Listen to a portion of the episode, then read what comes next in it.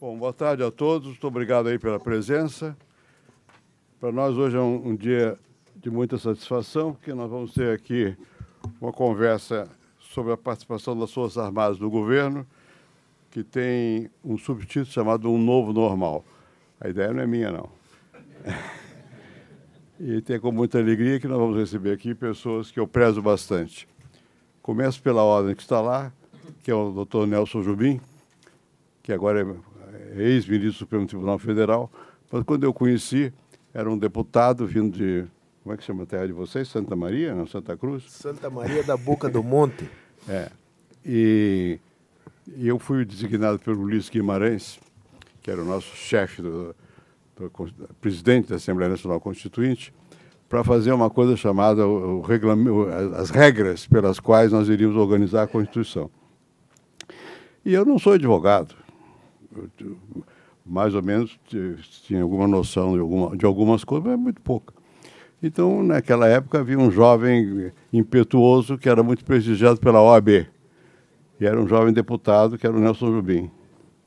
E, então ele veio para me ajudar. Quem fez as regras, na verdade, foi o Nelson. Eu ali tive só de, de assinar embaixo. E desde então, sou, sou, um grande admirador do Nelson, foi ministro da Justiça, ministro do Supremo, e hoje está trabalhando na, na área privada, mas é uma pessoa de conhecimento amplíssimo, como nós vamos ver daqui a pouco, e foi ministro da Defesa. O general Sérgio Tigoin, da mesma maneira, é uma pessoa que tem uma formação sólida. Eu conhecia menos tempo que o Nelson Jubim, mas tenho a mesma admiração, porque é um homem capaz de pensar, não só de agir, e age. Teve um papel importante, foi da Secretaria de como é se chama, institucional, né? Gabinete de, de Segurança Institucional, GSI, que, que no meu tempo não existia isso, porque era Casa Militar só, mas é uma secretaria junto ao presidente da República que tem um papel fundamental, porque cuida dos assuntos de segurança institucional, como o nome diz. E tem sob ele uma porção de, de órgãos importantes, e o general Etchigoin, a meu modo de ver, sempre se caracterizou por ser uma pessoa equilibrada, conhecedora, equilibrada e firme. De modo que os, os dois convidados dessa noite aqui são pessoas experientes que deram uma contribuição grande à formação do Brasil atual. Eu, é uma grande alegria recebê-los aqui. E vou dar logo a palavra. Parece que existe uma hierarquia. Quem fala primeiro? É o general Etchegoin. direito à réplica. Né? Foi concedido a ele o direito à réplica porque ele tem medo das impropriedades que o Nelson possa dizer. Tem a palavra no general. Direito à réplica preventiva. Senhor presidente Fernando Henrique, meu amigo Nelson Jobim, senhoras, senhores, Adriane, desculpe, senhoras, senhores, é, é uma honra muito grande poder retornar, ter a oportunidade de retornar a, ao Instituto Fernando Henrique. Da outra vez tratamos da política nuclear e agora tratar desse tema que vem sendo tão discutido na mídia, o que, que fazem os militares, por que os militares, por que tantos. É, são os militares que estão na, na, na, no governo ou são as Forças Armadas que estão no governo? Enfim, tem, um, tem uma realidade nova que alguém, acho que de forma é, é, é feliz encontrou um, uma expressão interessante que será um novo normal. É, nós passamos, é, houve na, na, na, nos governos anteriores, nos governos do PT, uma, uma aproximação que já tinha começado no governo Fernando Henrique e nunca houve, de fato, nunca houve um afastamento das estruturas militares dos governos, porque sempre, mas principalmente a partir de 64, com esforço de profissionalização, esforço de institucionalização, é, iniciado pelo, pelo presidente Castelo Branco, e é uma obra dele, é, talvez por ter sido o, o, mais legalista da sua geração, ele se esforçou e fez um, iniciou com uma série de medidas é, que não, não vale a pena citá-las para não, não tomar, perder tempo com elas, mas que resultaram no, no grande prazo, no grande passo de profissionalização das instituições. Né? Basta que nós, aqueles que gostam de história, fecharem os olhos e lembrarem dos generais da década de 50, de 40, de início de 60, que ficaram indefinidamente no serviço ativo e tentar lembrar dos pós-64, que foram, é, que tiveram suas carreiras sob novas regras, com, com, com rodízios e renovações é, impostas legalmente, que evitaram a permanência dos generais e o conhecimento e o, e o, o transbordamento da sua atividade para o campo político. Mas isso é uma outra conversa, vale, um outra, vale uma outra conversa, tentando apenas resumir. E nesse, nesse processo mais recente, houve, da mesma forma, um, um, um momento de interpretação do governo Lula, que era um governo que tinha na sua, na sua base de apoio as, os maiores críticos às Forças Armadas, antipatias, dificuldades. Né? Mas houve uma aproximação muito grande pelo próprio temperamento do presidente Lula, que indiscutivelmente é um político é, é, competente, um poder de sedução, compreensão talvez do papel que cabia a ele, que cabia às Forças Armadas naquele momento. Houve um, ajudado pelo ministro, por um dos ministros então, que é o ministro Jobim, né, tá aqui, a quem eu, eu servi no Ministério da Defesa por dois anos, tive a honra de servir, e, e que na avaliação dos militares foi o primeiro, efetivamente foi o primeiro ministro da Defesa que nós tivemos, do ponto de vista de exercer o Ministério da Defesa, foi o primeiro que nós tivemos. Esse, esse essa aproximação, que resultou muito bem, ela, ela continuou em algum momento, é, no início, com a sucessora, com a presidente Dilma. É, eu não consigo dizer presidenta, as senhoras me desculpem, até porque eu nunca vi gestanta nem parturienta. Então, consequentemente, eu não consigo dizer presidenta. É, eu não conheço nenhuma, eu não conheço duas palavras mais femininas do que gestante e parturiente, né? Como eu nunca vi gestanta nem parturienta, nem contenta. É, enfim. Jornalista? É, jornalista também não. Dentista. Enfim, é, nós tivemos uma. Um, rapidamente se entrou em rota de choque com o governo Dilma. Então, as Forças Armadas, do ponto de vista, eu posso falar bastante pelo Exército, porque eu já estava lá, ainda estava lá, da, do ponto de vista institucional, não vai deixar de cumprir sua tarefa em nenhum momento, e cumpriu diversas. Mas a identificação que havia, o, o, o, vínculo de simpatia, de diálogo fácil que havia com os presidentes anteriores, rapidamente se desfez. Rapidamente se desfez e se desfez, se desfez por, por algumas razões é, objetivas e outras é, não tangíveis, vamos chamar assim, subjetivas. Né? Objetivamente, é, a forma como foi conduzida a Comissão da Verdade abriu um fosso monumental entre as Forças Armadas e a Presidência da República. Vejam bem, eu não estou dizendo que a existência da Comissão da Verdade abriu um fosso, eu estou dizendo que a forma como ela foi conduzida abriu um fosso enorme entre, particularmente, o Exército e o, e o governo. Continuamos cumprindo as nossas missões, à medida que elas vinham, todas elas, em nenhum momento houve, houve qualquer é, reparo quanto a isso. Mas, politicamente, do ponto de vista das relações pessoais, isso foi, foi se desgastando, foi se desgastando. A, a gestão do Ministério da Defesa foi muito difícil, foi muito difícil, o relacionamento com o ministro da Defesa, então, da época foi muito difícil. E nós, quando troca, quando inicia o segundo governo Dilma, é, claramente, claramente, o, assim, do, das análises que nós fazíamos, o desastre estava anunciado, já não, não se imaginava que aquilo fosse durar.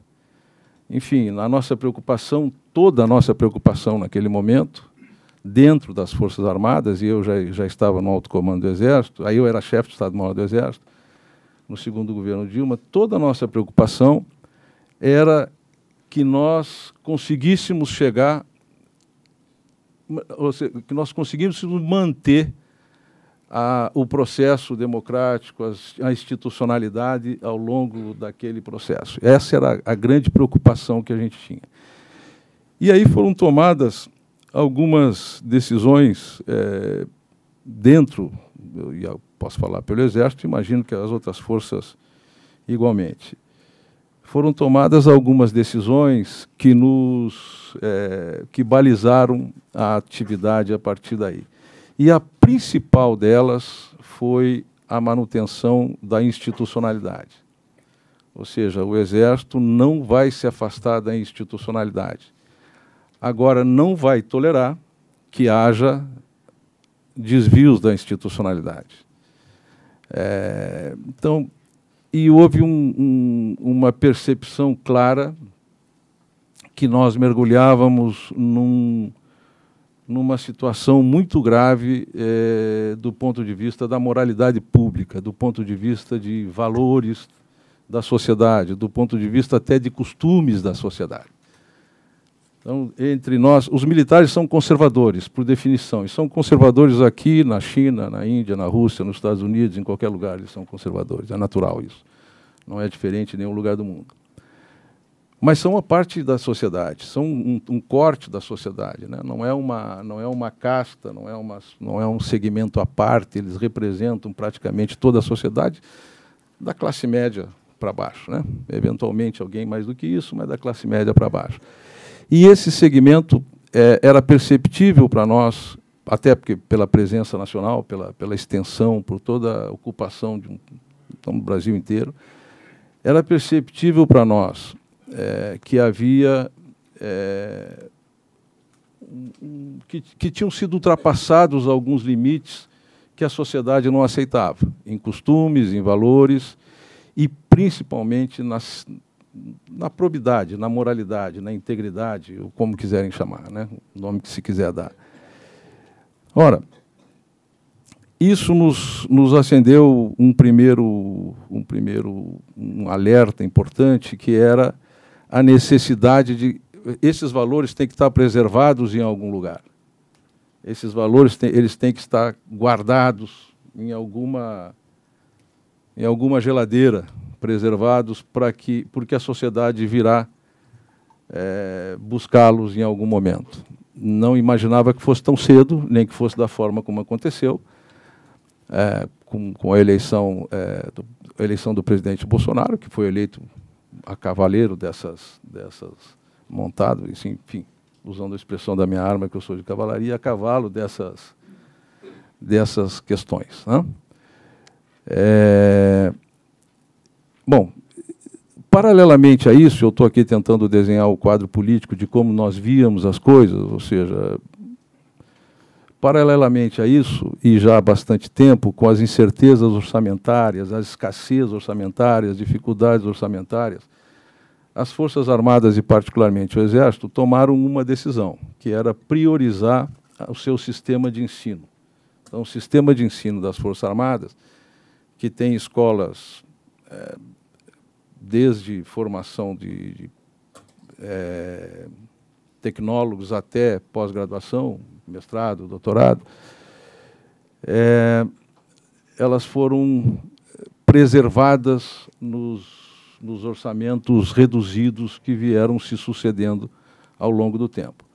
Preservadas e foi onde foi, até mesmo, não só para funcionário, mas onde, para onde foi a grande o que sobrava para investimento praticamente foi para os institutos militares.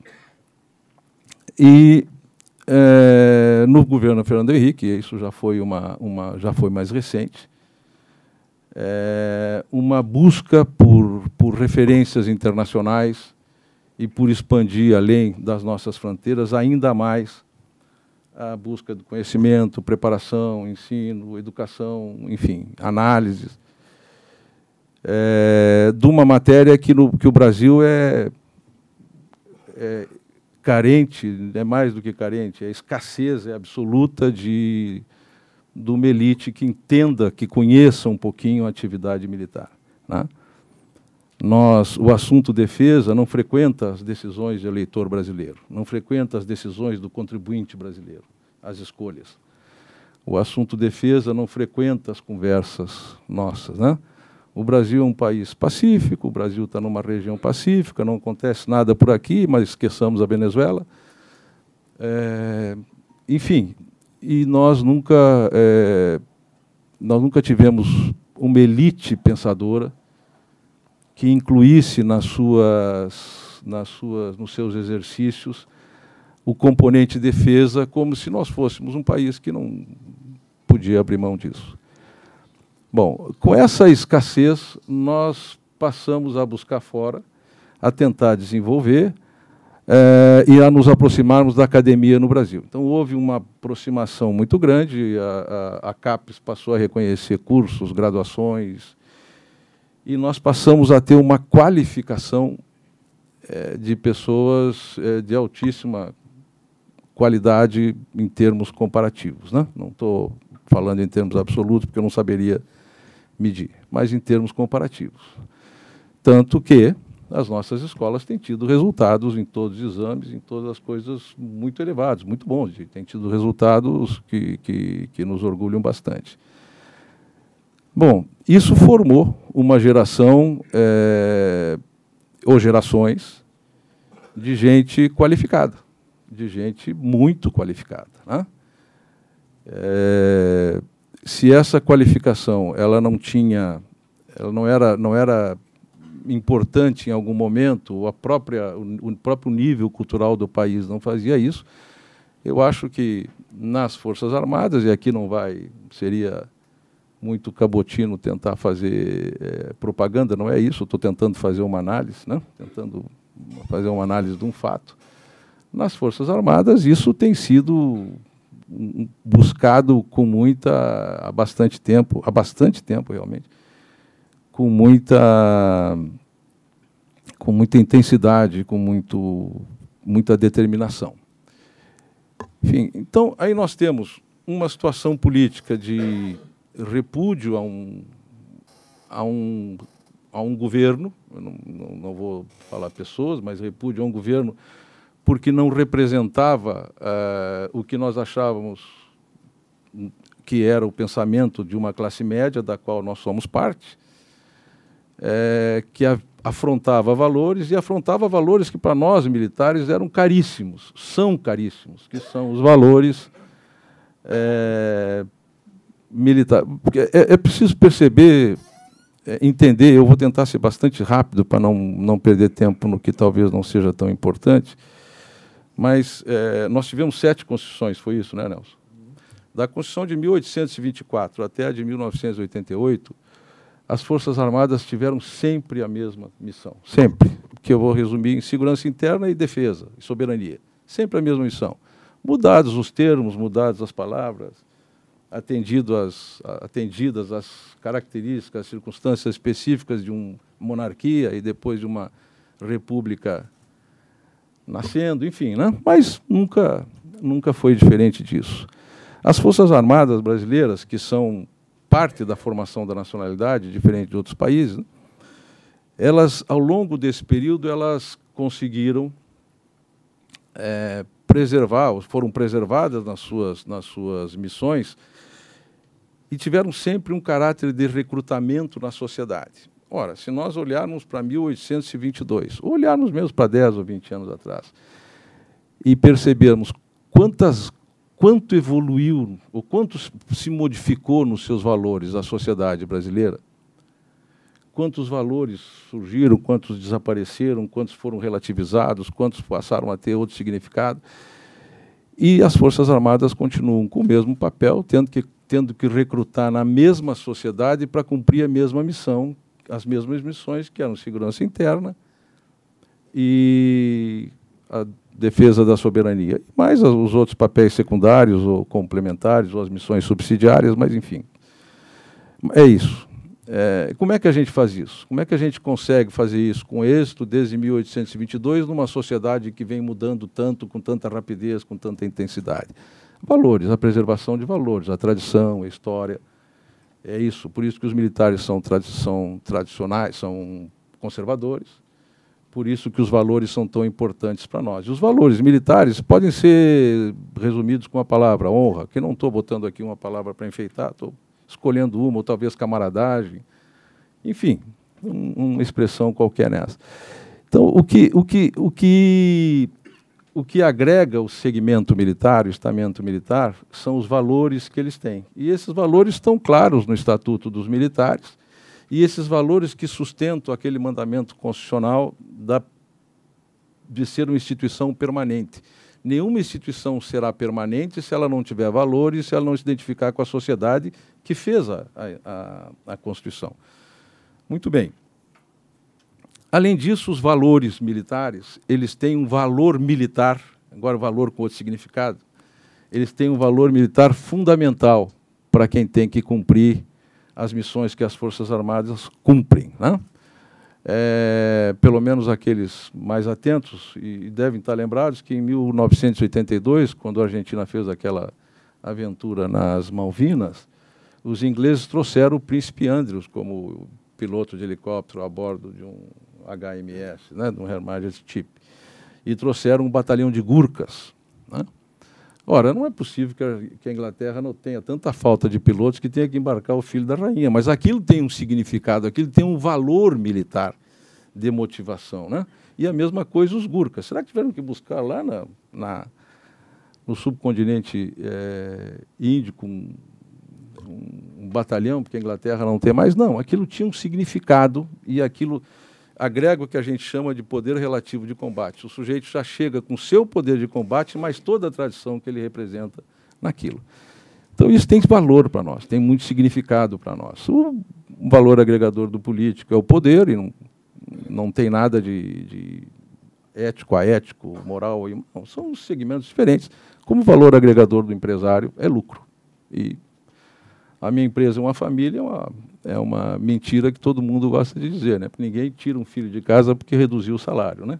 Mas manda-se embora quantos funcionários forem precisados porque a empresa for, for preciso, porque a empresa é, teve algum, alguma dificuldade no mercado. Então, esse, esse entender as Forças Armadas a partir daí e entender a vocação de servir o país, é, é possível entender a presença dos militares no governo Bolsonaro.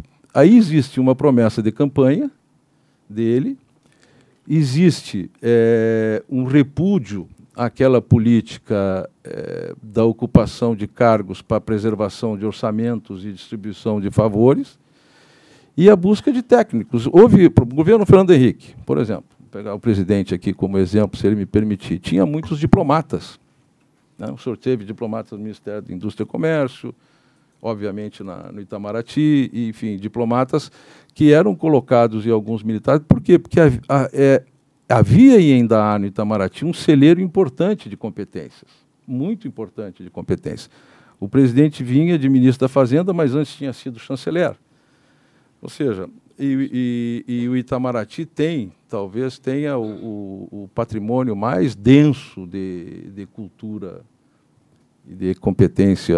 É... Muito bem, as Forças Armadas conseguiram fazer isso. Eu acho, que elas, eu acho que nós conseguimos fazer isso nesse período e oferecer a qualquer governo.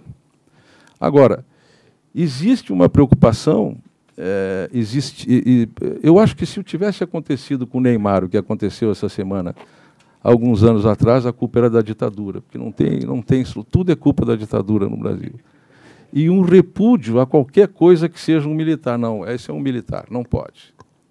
Né? É um militar. Não, não interessa se havia ali. Não, não, havia juízo de competência, havia juízo de origem. Qual é a origem? Ele é um militar? Não, esse militar não pode. ou ele não pode porque é militar.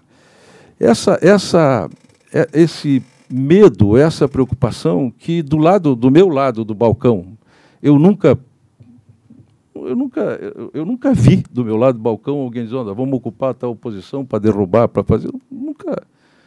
Eu fui militar a minha vida inteira, ocupei posições é, variadas e nunca, nunca assisti. Ora, nós chegamos num momento no governo é, é, que prometeu que ia fazer isso. Essa era, o Bolsonaro, o, o, presidente Bolsonaro tem uma origem militar. Ele é muito mais um político hoje do que um militar, obviamente. Ele teve, passou metade da vida política dele, o, o equivalente à metade da vida política dele, e anteriormente ele passou nas Forças Armadas. Tem mais do que o dobro de tempo no, no segmento político.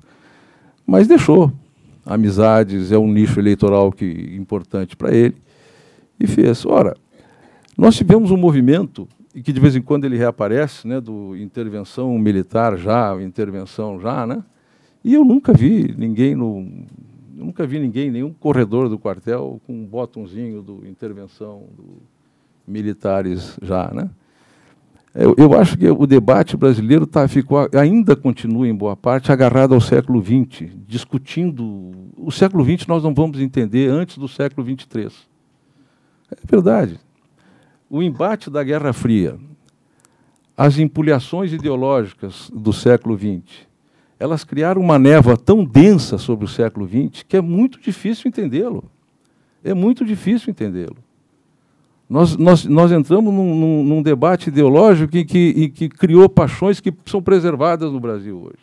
Dogmatismo que são transformados em verdades é, escatológicas, quando não, acabou. Então, quando a gente. É, é, nós, nós corremos e nos preocupamos de invadir o século XXI, seja porque o, o, o mundo mudava, a, a, correlação de forças está mudando, nós estamos num, ainda vivendo um movimento dessa natureza. Né? Está aí a China, eu não preciso falar sobre isso, para uma, uma, um auditório tão qualificado.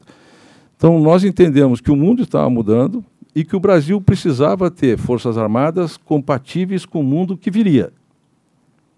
Para isso, nós precisávamos estudar, entender, preparar-nos, conhecer, abrir os olhos, levantar a cabeça. E isso foi feito. Eu acho que isso resultou, em certa medida, em competências. Porque quem conhecia o general Santos Cruz, por exemplo? Aqueles que têm cuidado de ler jornal e sabem que ele foi comandante do Haiti e da tropa no Sudão. Mas como um, como um, um, um, um cargo político, quem conheceu? Ninguém conhecia. Quem conhecia o general Floriano Peixoto, que é o secretário-geral da Presidente da República? Tampouco. Quem conhecia o general Heleno, conhecia o general Heleno por comandante militar da Amazônia, por, por comandante do Haiti, mas pela expressão militar, não por participação política. Né? Quem conhecia o general Mourão fazia e, e, se nós fizermos um bom, exame de, de, um bom exame de consciência, é isso mesmo. Quem conhecia o general Mourão tinha um estereótipo de um general, não é isso? E não é isso. Está provado que não é isso. Está visto que não é isso. Ou seja, então, existia. É, tem três coisas que são intoleráveis no Brasil hoje. Para quem está vivendo no Brasil do século XX, não se engane, tem muita gente ainda no século XX Outro dia eu disse para um, uma entrevista que o século XXI está divertidíssimo e ficaram bravos. Como é não está divertido? Estou vivo, caminhando, com dois olhos, feliz da vida, não vai estar divertido. Está ótimo o século XXI. Tem algumas coisas que são intoleráveis para o Brasil do século XX, para esse Brasil que persegue, continua fazendo força no século XX, continua agarrado ao século XX. Que tenha militares no governo, que deem certo, que os militares tenham sido a voz da serenidade, da, da tranquilidade, da, da ponderação, e que administrativamente eles estejam dando certo. E que administrativamente eles estejam dando certo. Então, essas coisas para o Brasil do século XX são intoleráveis, são inaceitáveis. Né? E elas é, produzem discussões desse tipo. Eu posso lhes dizer o seguinte: se militar político produzisse voto, nós já teríamos há muito tempo muitos militares no Congresso. Basta ver o regime de 64, quantos militares botou no Congresso, na Câmara e no Senado. É, o que a, a, onda que aconteceu agora foi uma onda que veio de fora. Foi uma, olha, nós, não, não dá mais. E é uma onda é, é, que tem uma mensagem muito triste para nós todos. Tem uma mensagem muito triste. Esse ano que nós estamos vivendo, presidente, nós vivemos, nós completamos 40 anos de liberdade, porque são 40 anos da, da, é, da como é, é, 40 anos da, da, revogação dos atos institucionais, de toda a legislação uhum. de exceção. Toda a chamada legislação de exceção foi revogada em 1979, os atos institucionais, enfim, tudo mais. Completamos 40, nesses 40 anos, nos 10 primeiros anos desses 40 anos, nós ainda fizemos uma Constituição. Nesses 40 anos, todas as expressões políticas e ideológicas tiveram a arena não, arena não cabe. Tiveram terreno, tiveram terreno absolutamente livre para se expressar. Não houve ninguém da direita mais radical, à esquerda mais dogmática que tivesse tido alguma algum, algum limite que não tenham sido os seus eleitores. Né? Todo mundo pôde se expressar. Tivemos governo de centro-esquerda, de esquerda, de social-democrata, tudo. Né? E completados 40 anos, boa parte da população queria de volta os militares. Completado 40 anos, o governo está cheio de militares. Isso tem que ser pensado. Esse dado tem que ser ponderado. Por que, que isso aconteceu? O que, que nós fizemos com a democracia? O que, que nós fizemos com o modelo político que nós escolhemos? ele foi tão aviltado, tão prostituído, a ponto de não dar mais, agora eu quero uma exceção? De novo? Então, eu acho que sobre isso é muito, se eu puder deixar uma mensagem final, para não ultrapassar mais o ponto, mais o tempo, eu acho que sobre isso era muito importante pensar. Por que, que nós chegamos a isso? Onde é que nós erramos? A Constituição que nós construímos, ela nos, nos, no, nós a interpretamos e aplicamos mal? ou ela ajudou a nos trazer a esse ponto que não é bom? Que não é bom. Que não faz bem a nenhum país. Mas foi isso que aconteceu. Né? Nós, a, a, a, política, da forma como ela foi feita, ela nos trouxe a um, a um desastre político. A um desastre na construção de um país. Quem não acredita na democracia no Brasil? Terá quem não acredite. Claro que terá quem não acredite. Quem não aposta nela, terá quem não aposta. Mas isso é irrelevante. É uma franja, é um. Qualquer sociedade tem lá o seu bom grau de esquizofrenia, né? Basta aplicar as regras da Organização Mundial da Saúde, que nós vamos achar alguns aí. Né? Então, mas é, para que nós não não caiamos no ambiente e não, e, não, e não caminhemos ainda mais na direção equivocada, eu acho que era importante a gente aproveitar e parar e chegar à conclusão que o Brasil precisa se reencontrar consigo mesmo. Nós precisamos. Não existe Brasil, existem brasileiros que escolheram fazer um país. O Brasil é uma construção nossa. O Brasil tem é, imigrantes, tem estrangeiros que vivem aqui que gostam tanto disso ou mais do que nós mesmos que nascemos aqui. É preciso que os brasileiros se encontrem com o Brasil que queriam construir, que já tentaram construir. Eu não falo que é preciso deixar, não, não é preciso é, é, apoiar o governo, é preciso apoiar o Brasil e encontrar um pacto para seguir. Eu já disse numa entrevista um dia desse, nós temos que encontrar o nosso Moncloa. Em algum momento isso tem que ser encontrado. Ou seja, nós, nós partimos de uma licenciosidade e caímos num, num estado quase policialesco, em que vale tudo em que vale tudo, em que as pessoas, é, o, o, passado, como sempre, está cada vez mais incerto, e nós não conseguimos enxergar. Então, nós estamos tentando construir um país com retrovisores trincados e com a luz da frente apagada. Como se estivesse iluminando o caminho por onde passamos, para saber se o caminho era o melhor ou não, mas por onde nós já passamos. Então, o que eu deixo como mensagem final, me desculpe o tempo, é, quase fechei os 30 minutos, é, nós precisamos nos reencontrar com o país que nós escolhemos. Senão, nós não vamos ter o que legar para as gerações que nos sucederem. Muito obrigado.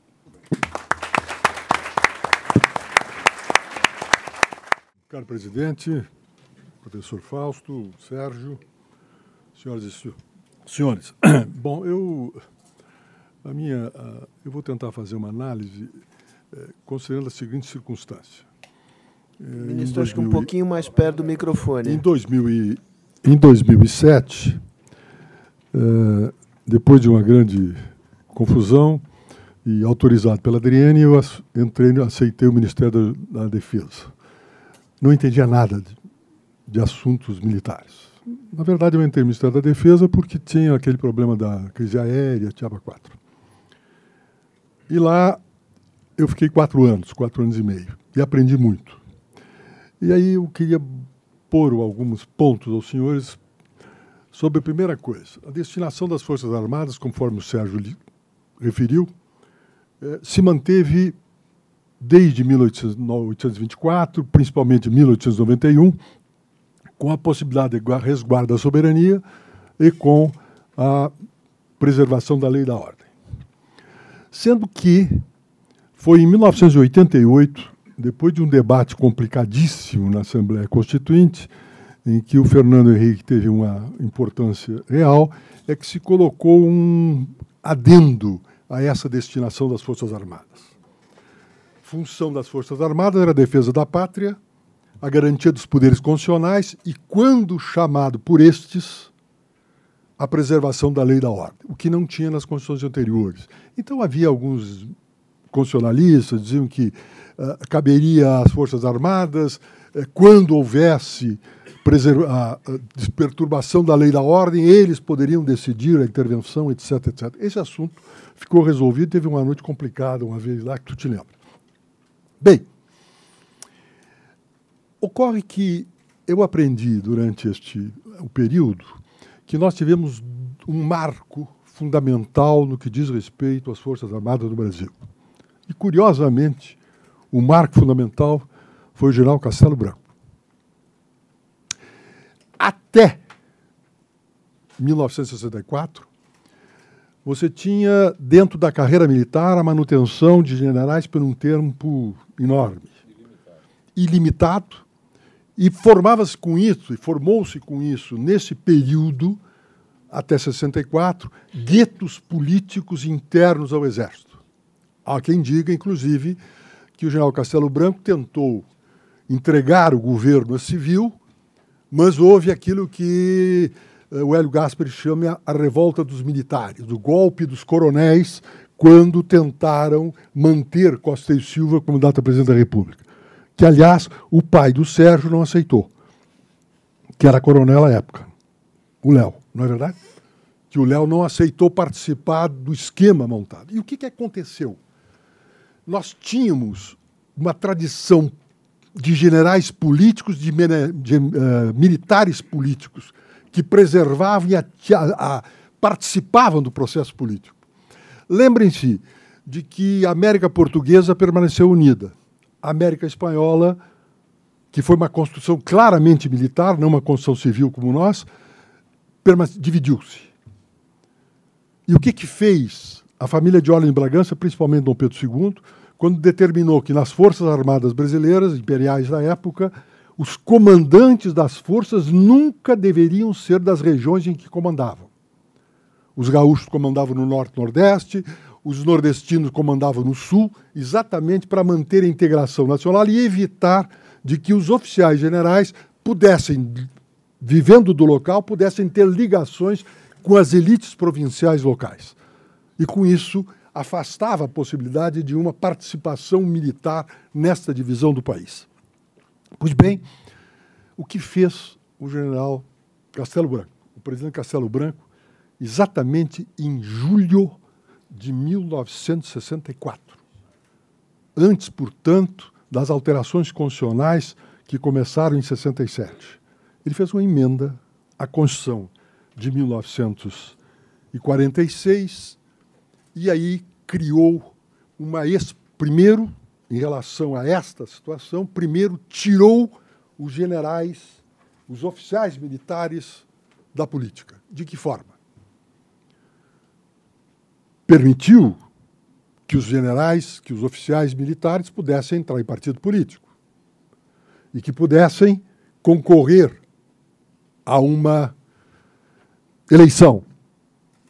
Até então, até 64, o oficial militar que concorresse à eleição e fosse eleito ficava agregado à força, que é uma figura uh, do direito administrativo. Ou seja, desligava-se da força, mas não se afastava da força. Ficava agregado de esta linguagem. Quando este oficial perdia uma eleição, não se reelegia prefeito, vereador, deputado federal, etc., ele retornava à força. Portanto, tinha um colchão para um oficial militar disputar a eleição. O que fez Castelo, em 1964, nesta emenda constitucional, disse o seguinte: se você quiser concorrer, será agregado. Se se eleger, vai para a reserva. Não volta mais. Esta foi a primeira alteração feita. Ou seja, o risco que corria o oficial era participar da eleição e, se não for reeleito, não tinha como retornar à força conforme a situação. Começa a cortar, digamos, os liames políticos com a força. A segunda grande alteração, e talvez mais eficaz, inclusive, foi o limite de permanência no generalato. Primeiro estabeleceu lá os limites de idade para os oficiais, mas estabeleceu também duas coisas fundamentais. O generalato, na época de Castelo, era 13, mas hoje é 12. Os generais podem ficar no generalato durante 12 anos no máximo. Quatro anos como general de brigada, de duas estrelas, quatro anos como general de divisão de três estrelas e quatro anos como general de exército de quatro estrelas. Completado 12 anos, sai fora. Mas ele criou também uma, expulso, uma outro tipo de expulsória intermediária, além do limite da idade. Criou uma que era cada um desses subconjuntos do generalato tinham que ser renovados anualmente uma quarta parte. O, qual foi o efeito disso? O efeito disso foi a profissionalização e o afastamento dos militares da política. Não é gratuito de que o Exército tem um Instituto Militar de Engenharia, que a Força Aérea tem um Instituto Tecnológico de Aeronáutica, o ITA, que tem a grandes e a Marinha tem os cursos relativos à energia atômica. Por quê? Porque houve uma mudança naquele momento de funções políticas passaram a ser funções executivas e de formação. Daí a aposta que fez todo até, inclusive hoje, no desenvolvimento do ensino militar. Eu, quando ministro, acompanhado pelo Sérgio, visitei as escolas de, as escolas de formação exatamente para examinar os currículos. Por quê? Porque eu vinha com a cabeça de que aquilo tudo eram currículos de golpistas. E quando eu encontro lá, Fernando, estudos de humanidade, estudos sobre direitos humanos, filosofia, etc., além, evidentemente, das carreiras apropriadas para cada um. A única coisa que não se conseguiu é aquilo que o Sérgio chamava de desenho da carreira militar em Y. Ou seja, aqui iriam as forças, ou seja, as clássicas cavalaria, artilharia e infantaria, e aqui iriam os técnicos, para fazer com que os técnicos pudessem chegar também ao generalato e ao fim da carreira. Ora, isto foi fundamental. E outra coisa fez também Castelo para proibir e impedir que os seus generais, colegas da época, viessem a tomar conta do governo dos estados. Ele criou o domicílio eleitoral, coisa que não existia. E o presidente Sarney relata, que era governador do Maranhão à época, que o general Castelo Branco, o presidente Castelo, chamou Sarney e diz o seguinte: presidente, governador, nós precisamos mobilizar o Congresso para aprovar o domicílio eleitoral. Queremos, na época, que para ser candidato em algum estado, precisa o candidato ter domicílio eleitoral naquele estado no mínimo quatro anos. O número de quatro anos não foi gratuito. O número de quatro anos era para impedir que Cruel fosse candidato em São Paulo para governador de São Paulo. Lotte pudesse ser governador do Rio. É, Justino Alves Bastos pudesse ser governador em Pernambuco ou no Rio Grande do Sul. Ou seja, ele cortou a possibilidade dos generais que naquele momento se elegeriam governadores para serem governadores. Profissionalizou a carreira. E, além do mais, estabeleceu o seguinte: se optarem por algo que não for da carreira e se elegerem, vão para a reserva. Com isso, nós tivemos o seguinte: todos os generais, todos os oficiais militares, posteriores a 64, posteriores a essas reformas, não têm espectro político. Tem, isso sim, ambição técnica e executiva. É o que se passa com esses oficiais que estão no governo Bolsonaro. Conheço todos eles, trabalhei com eles. Todos eles são absolutamente executivos. Altamente competentes. Com uma visão curiosa que decorre da disciplina militar. Eu me lembro que quando no Ministério da Defesa reunia para discutir determinados temas, todos tinham posição até que eu tomava uma decisão. Se eu tomasse a decisão, estava resolvido o problema e ninguém falava mais no assunto. Não é assim, Sérgio? Ou seja, ah, eu tive várias divergências com o Sérgio em alguns casos, mas depois dizia, ah, Sérgio, a solução é essa. Então está encerrado o assunto. Sempre foi muito democrático. Claro. Isso, isso são as regras do Partido Republicano Rio Grandense. Uma vez eu fui cumprir uma missão uma missão que o Fernando Henrique mandou fazer, eu voltei e disse, olha, Fernando, acho que resolvi o assunto. Ele olhou para mim e disse, como? Era um problema de índio. Aí diz o Fernando, como é que tu resolveu isso? Eu disse, eu apliquei as regras do Partido Republicano Rio Grandense. Ele olhou para mim, então não me conta. Lembra? Bem, uh, feito isto, nós, vencida esta redução da atividade política, ou desligamento, o afastamento dos militares da atividade política, entrou-se num período de transição. Um período de transição em que esse período de transição caracterizou-se fundamentalmente com a criação do Ministério da Defesa, pelo Fernando Henrique, em 1990, 1999, onde foi criado em junho de 99, mas ele já havia nomeado um ministro extraordinário em janeiro de 99, que foi o senador Elcio Álvares, para começar a ter a formalização do Ministério da Defesa. Era a tentativa, naquele momento, de exclusão da intervenção militar em decisões políticas, coisa que já havia feito o Castelo, que havia cancelado isso. Mas acontece que a nossa geração, e a geração daquela época, era uma geração que não pensava em defesa. Defesa e segurança era assunto vetado porque nós identificávamos no nosso imaginário a defesa e a segurança com a perseguição política. E quem resolvesse discutir assuntos de defesa e segurança era sempre visto como alguém vinculado ao golpe. Porque nós não queríamos conversar esse tipo de assunto e não se conversava. Não se tinha políticas de defesa e não se tinha políticas de segurança pública. Ah, foi na Constituinte que nós conseguimos eh, tirar das polícias militares o ensinamento, ou seja, a educação, a formação das polícias militares, que era definida pelo Exército a partir uh, de Getúlio, inclusive. Foi Getúlio que começou com isso. Bom, essa, esse período de transição foi exatamente a não participação dos militares nas decisões políticas, não participação, sim usamos para a execução das decisões políticas. E aí vem o que os militares chamam das estruturas, a melhor, da, da análise estratégica.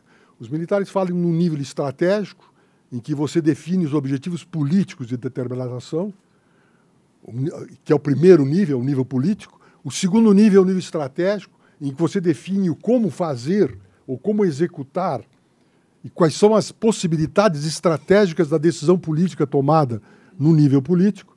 E, por último, e segundo, vem, em terceiro lugar, o nível operacional e o nível técnico. O nível operacional e o técnico é exclusivamente da burocracia, ou seja, dos funcionários. Problema grave é quando um político se mete no nível operacional. É o que acontecia no governo da Dilma. A Dilma discutia o nível político, discutia o nível estratégico, e depois queria discutir também um nível operacional e um nível tático. E aí dava uma paralisia total, porque ninguém tomava decisão nenhuma, ninguém avançava se não, não houvesse uma definição da presidente da República. Bem, esse período de transição passa depois a um período de consolidação eh, desta, desta figura das Forças Armadas, e aí se criou. Então, se passou a criar a Estratégia Nacional de Defesa no governo Lula. Venceu-se o período Fernando Henrique, com a instituição do Ministério da Defesa, que havia um problema político naquele momento, em que se discutiu muito. É que, até então, os generais, os oficiais generais da Marinha, do Exército, da Aeronáutica, eles integravam o Ministério. E você tinha um ministro militar que, ao mesmo tempo, era comandante da força. Na força, tu tinha um chefe de Estado-Maior. Este general integrava a força e a, a, o que se passava na cabeça é que você tinha dentro do governo, do gabinete presidencial, um oficial militar que representaria o governo junto à força. Quando se discutiu a criação do Ministério da Defesa, tivemos que criar os comandantes de força e tínhamos que evitar de que o comandante de força fosse o representante da força junto ao governo, que era representado pelo Ministério da Defesa. Essa era o problema político que, nós, que se criou, se discutiu na época. Você tinha um ministro civil na defesa, os três comandantes, comandantes que tinham sido ministros e que, portanto, representavam o governo na força. E agora estava invertendo o jogo. Nós teríamos um ministro da defesa, que poderia ser militar ou não, mas que integrava, que representava o governo junto às forças, intermediadas essas pelos comandos militares. Como esses militares não foram produzidos para serem políticos, mas sim a formação foi toda ela profissional, posterior a 64, com as alterações de Castelo, nós não tivemos problema nenhum nesse tipo de relacionamento. Ou seja, não houve nenhuma dificuldade nesse tipo de relacionamento e assegurou-se, então, um processo de consolidação do Ministério da Defesa e da relação civil, sobre a regra da subordinação das Forças Armadas ao poder político constitucional. E com isso, com a redução da autonomia militar, passando, portanto, ser integrado isto como um organismo do governo. Nós não tivemos dificuldade. Uma coisa, por exemplo, que se discutia muito, e se discutiu na época das alterações que foram feitas no governo Lula, era o problema na manutenção do serviço militar obrigatório. Então havia correntes que sustentavam que não devíamos ter serviço militar obrigatório. Eu, que vim de Santa Maria da Boca do Monte, Santa Maria da Boca do Monte, Fernando, vi. Eu acho que é uma glória isso. Claro. Não é o Rio nem São Paulo. Bem, ocorre de que as Forças Armadas representaram o, instru, a, a, o serviço militar obrigatório no Sul representou a integração ao Brasil dos colonos, dos imigrantes italianos e alemães os imigrantes alemães na região de Santa Maria e os imigrantes italianos, os alemães que falavam Unsrig, que era um dialeto alemão, e os italianos que falavam o dialeto vêneto aprenderam a falar português quando convocados para serviço militar obrigatório. Ou seja, funcionava essa estrutura nesse sentido, inclusive no aprendizado e atendimento de socorro já que você tinha um, um sistema de saúde muito pífio. A, nós defendemos, naquela época, a manutenção do serviço militar obrigatório, porque era a forma pelo qual passava a força se integrar ao país. Porque a op outra opção era você ter exclusivamente umas forças profissionais. E aí nós cairíamos numa espécie de, aspas, mercenários, no sentido de contrataríamos força para servir aos outros, que é o que exemplo que existe em alguns países. No caso específico, você tem uma integração. Basta ver, por exemplo, a formatura eh, de cadetes na escola, eh, na Academia de Agulhas Negras, em que você vê a sociedade brasileira penetrando dentro do Exército. E não sendo o exército uma elite separada da sociedade e contratada para proteger a sociedade. Não era isto. Era a sociedade dentro das forças integrando esse mecanismo. Ora, fala-se agora no problema eh, dos militares que integram o governo Bolsonaro. Eu não vejo problema. Eu posso ver problema nas dificuldades jurídicas, a melhor políticas de Ministro, condução um da atividade um política uh, no governo Bolsonaro. Tudo bem, isso é outro assunto. Mas o assunto fundamental é o seguinte: esses oficiais que estão lá são absolutamente executivos.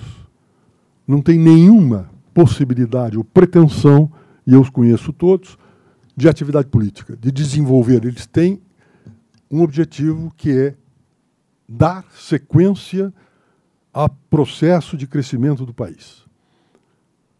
Ou seja,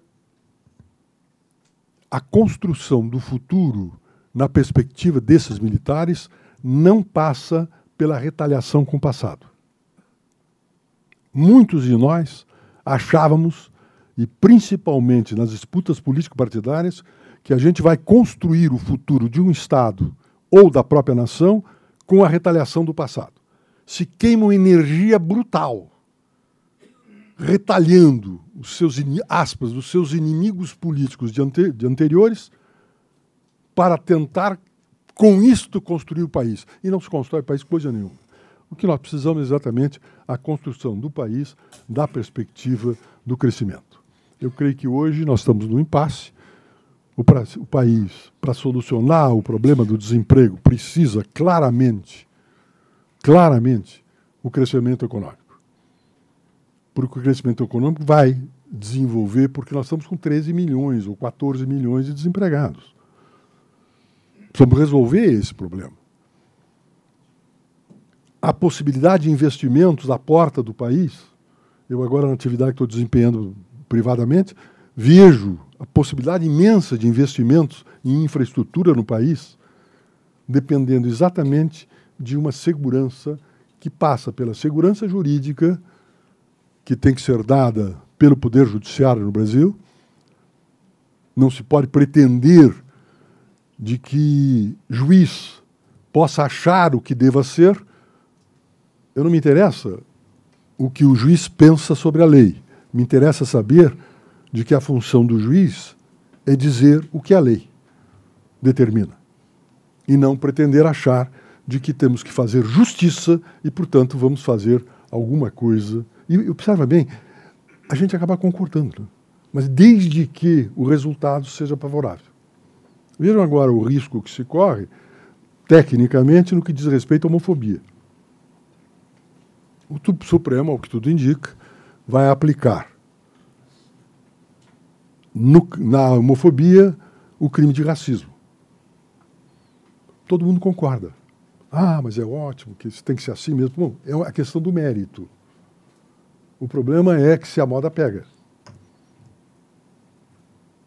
E aí você começa, através de um iluminismo acadêmico, sem, digamos, sem origem no voto, você começa a tomar decisões, no caso específico, direito penal, o que é mais grave de tudo.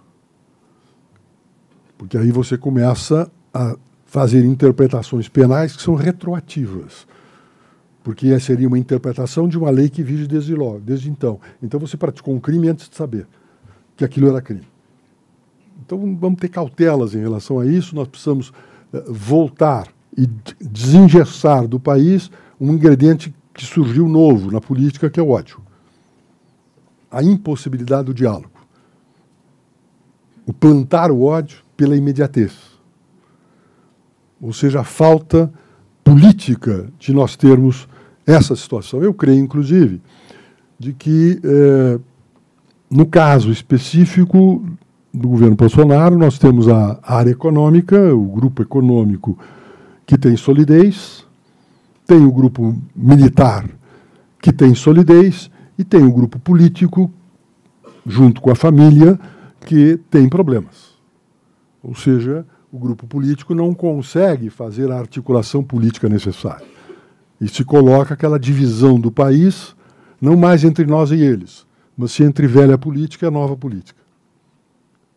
Como se os entendimentos no processo democrático fossem algo desprezível. E é bom deixar claro de que a democracia é a administração do dissenso. Através da criação de um consenso que será o novo dissenso. Ou seja, se supera o, o dissenso, criando-se uma solução terciária que supera aquele conflito, que vai surgir um novo conflito adiante. Mas conflito de natureza política entre adversários e não inimigos. E a nossa tendência hoje é exatamente enxergar e pretender de que isso seja um conflito político. Eu creio que não há preocupação, e aí eu concordo plenamente com o Sérgio, não há nenhuma preocupação de uma pretensa intervenção militar e a participação dos militares. Se fosse verdade isso, como induziu, ou pelo menos sugeriu o Sérgio nas entrelinhas, nós tínhamos que proibir que os diplomatas fossem ministros do governo, porque é uma profissão de Estado como também o são os militares, sendo de que os diplomatas não foram políticos. Toda a estrutura do Itamaraty foi uma de formação de quadros, mas quadros de relações internacionais, na linha do Barão, de Rio Branco. Os militares, a partir de 64, dessas alterações de Castelo, tiraram as pretensões políticas. Pretensões políticas essas que os civis utilizaram muito quando se recorria no conflito político civil da Velha República e mesmo na Revolução de 30, você recorria à intervenção militar. Então, eu encerro por aqui para dizer que, ao fim, ao fim e ao cabo, de que hoje nós temos essa situação só com uma advertência. E a advertência vem de uma emenda constitucional que foi aprovada na Câmara e que está no Senado e que tem um substitutivo no Senado que altera o artigo 14 da Constituição de 88, que é o mesmo modelo, qual seja, no caso de membros das, da, militares, se contarem mais de 10 anos de serviço, se afastam da atividade, se ingressarem na política. Se contar com, com menos de 10 anos, se contar com mais de 10 anos de serviço, fica agregado até que seja eleito. Se for eleito, vai para. É o mesmo modelo introduzido pelo, em 1967 pelo Castelo. Só que houve uma emenda que diz o seguinte: no caso de membros das polícias militares e dos corpos, corpos de bombeiros militares, letra A, independentemente do tempo de serviço que possui, ficará agregado desde o registro da candidatura até 10 dias após o término das eleições, com remuneração até o limite de três meses. Se eleito, permanecerá agregado, contando o tempo de mandato para todos os efeitos legais, exceto para a promoção por merecimento. E, se não reeleito, retornará à atividade. Ou seja, as polícias militares, os enfim, os deputados que foram eleitos anteriormente. Isto aqui é uma emenda que vem de trás, vem de 2005. Não é a coisa de hoje. Foi aprovada na Câmara, eu me opus a isso, tentei identificar, ninguém deu bola para esse negócio, e está no Senado. Hoje a emenda constitucional, a PEC 113A, que tem um substitutivo, uma emenda substitutiva feita pelo então senador uh, Antônio Carlos Valadares, que tentava exatamente estabelecer essa distinção, mas isto foi aprovado pela Câmara. Ou seja, nós estamos tentando, nas forças das polícias militares, retornar ao modelo anterior a 1964, em que o oficial, o policial militar, temos diversos participando do Congresso, se forem, num determinado momento, não reeleitos, voltam à força para fazer o quê?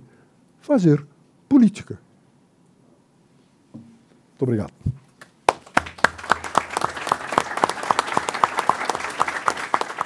Antes de abrir para perguntas, o presidente fará uma intervenção. Se você me chamar a atenção, vai ser breve. Se não chamar, falo muito. Então chame. É o seguinte. Não, eu queria apenas dizer o seguinte. Da minha experiência como ex-presidente, no exercício da presidência, o presidente tem que se apoiar em muitas forças, entre as quais a burocracia. E na burocracia há duas, há três, na verdade, categorias que são fundamentais: os militares, os diplomatas e a burocracia fazendária. Esse é o cerne do Estado brasileiro. Então não é de espantar que se encontrem militares, diplomatas e representantes da burocracia fazendária no exercício de funções públicas. No que diz respeito à questão da participação institucional das Forças Armadas como fator de poder, é outra questão. Na Constituinte, o Nelson se lembrar bem, houve um dado momento em que, por falta de prevenção, o relator da época tinha aceito uma, uma emenda que tornava uh, proibida qualquer intervenção.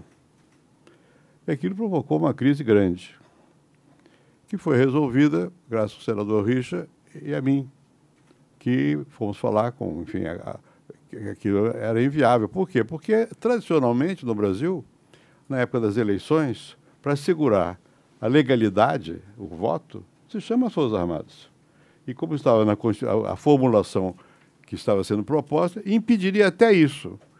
Então, o texto que está na Constituinte foi redigido por mim, o atual. É isso que você acabou de, de mencionar, o, o general Tigoin. Ou seja, pelo, pelo, qualquer um dos três poderes pode pedir o que se chama hoje GLO, GLO da, né? da lei da ordem. Bem, por que eu me refiro a isso? Porque é verdade o que foi dito aqui. Nunca nós tivemos no Brasil, na, na, política brasileira, naquela época, até, até há muito pouco tempo, qualquer preocupação que não fosse afasta. É medo. Não é? E nós não discutimos na Constituição, na Constituinte, a defesa. No Senado, o, a, a, criação de uma comissão de defesa e relações exteriores foi feita por mim, na verdade, pelo Eduardo Jorge e eu. Eduardo era meu assessor porque não havia. A defesa não, não, não aparecia como um problema que merecesse a atenção dos políticos em, em, geral. O que havia era, como nós vimos de uma experiência recente de um, de um governo onde a participação militar era autoritária, preocupação com isso. E mais nada, e, e, e quase que um rechaço. Bem, eu fui eleito presidente eu tinha sido atingido pelo AI-5, que era um ato autoritário eu procurei fazer o oposto, dizer, mostrar que o passado passou. Que o passado passou. E quando nós resolvemos é, criar o Ministério da Defesa, que tá, é uma proposta de campanha, na verdade, não era para perseguir militar algum. Eu, eu, chamei os militares e disse que eu ah, os ministros que eu fui nomeei, que eu nomeei das três forças, eu avisei que ia fazer o Ministério da Defesa a, a, a, todos eles. E levou quase quatro anos em debate. E a ideia qual era? Era de permitir uma integração maior das forças entre si e para ver também claramente a possibilidade de que não, não houvesse uma intromissão direta das forças no governo e vice-versa. O ministro da Defesa era uma espécie de tampão. E eu disse que ia nomear um, um, um, civil. Isso é acidental, pode ser civil ou pode ser militar. O importante é que você tenha uma compreensão de qual é a função do Ministério da Defesa e, e, e, mostrar aos comandantes de força qual é a função deles. Todos os comandantes de força, os que eu nomeei, eram ministros. E tinham, iam deixar de ser ministros quando eu nomeasse o ministro. Não vou dar nome aos bois, mas apenas um me procurou para dizer que ele podia continuar servindo ao país. Eu acho perfeitamente razoável. Só que eu não acho razoável que o senhor continue como chefe, como chefe da força, não era militar, não era do exército, chefe da força, porque vai ter um civil, um outro, um ministro acima do senhor. Bom, ele não gostou, mas cumpriu. Cumpriu e depois, mais tarde, o, o, o chefe da força que o substituiu, tinha que haver uma nomeação para alguns lugares aí, disse, esse nome eu não, não vou lhe dar, porque o senhor não vai querer. Não, eu quero, eu nomeei. Esse mesmo que, que tinha. E, e serviu bastante bem a, ao Brasil, mas não como chefe da força. Bem, então eu acho que era muito importante naquela época eh, mostrar que ah, essa, essa, essa separação que tinha sido criada no, imagin, no imaginário e na prática dos brasileiros tinha que mudar.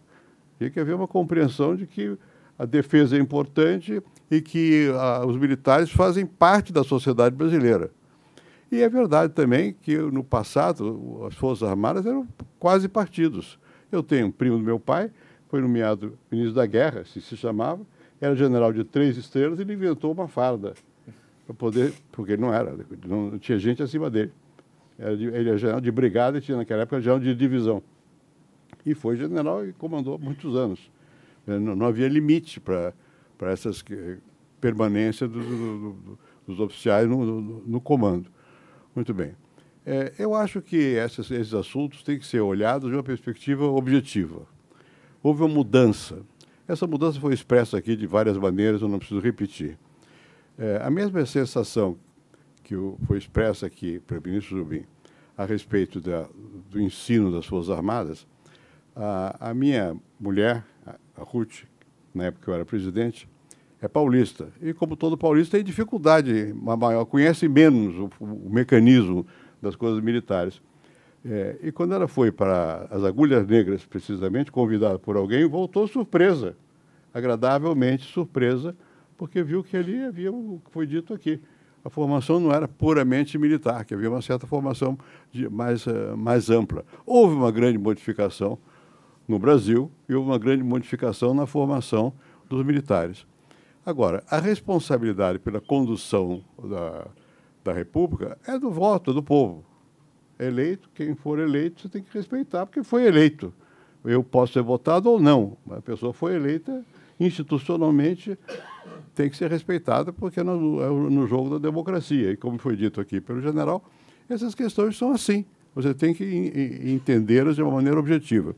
Houve falhas, há muitas, que são nossas, da sociedade brasileira não se pode dizer que nós tenhamos criado na Constituição de 88 um, um, uma, uma, forma perfeita de organização política. Tanto não foi assim que dos presidentes eleitos, muitos já sofreram impeachment, ou processos, ou coisa desse tipo. Quer dizer, não é possível. Alguma coisa está errada na, na, na, nossa estruturação, não é, não é, só falha de A, de B ou, ou de C. E há uma falta de, de, de, de condução na parte política bastante grande um certo desconhecimento, não é só de, de, dessa, da realidade militar, é da realidade nacional, da diversidade do, do, do, do país, essas questões todas. E, possivelmente, eh, nós não, não impusemos regra alguma na constituição de partidos, e, na verdade, houve uma proliferação de partidos e houve uma deformação muito grande também do que se entende pelo poder e pelo exercício do poder, uma confusão entre que é vem de longe, mas enfim, em certos momentos se acentua o público e o privado. E nós precisamos, de, outra vez, prestar atenção é a isso, quer dizer, separar bastante bem o interesse público, o interesse geral e fazer com que prevaleça o interesse geral. Essa, essa aqui é a questão que foi colocada aqui. Qual é o interesse do país? Eu fui recentemente aos Estados Unidos. Era uma, uma questão de um doutoramento honoris causa, numa universidade americana. Os Estados Unidos são um país como nós, muito diversificado. Você tem, tem negro, tem branco, tem japonês, tem oriental, tem todo, todo tipo de gente e tal e coisa. Muito, muito diversa a sociedade americana e desencontrada, naturalmente. Agora, num dado momento da solenidade, as famílias lá e tal, tocam um, um clarinho, qualquer coisa assim, entra a bandeira americana. Eles começam a cantar o hino. Depois eles cantam o hino do, da, da universidade. E os professores, quando falam, ou os alunos, quando vão falar, todos dão uma espécie de lição moral. Dizer, o que é preciso fazer para manter a, a, crença na liberdade e tal. Está nos faltando um pouco um sentimento comum. E a, a, essa política que foi mencionada aqui criticamente, que é do ódio, da separação, não permite a formação de um sentimento comum. Nós precisamos buscar esse sentimento comum, o que, a despeito das imensas diferenças, não só as que eu mencionei, mas de, também de riqueza, de educação, de tudo isso, o que, é que nos une? E, e nós temos que procurar esse caminho comum e, e buscar reduzir os, uh, os, preconceitos que nós temos uns contra os outros. E nisso entra aqui a questão das Forças Armadas. Tem que entender que elas mudaram. o Brasil mudou, as Forças Armadas mudaram. Agora quem tem que mudar são os políticos.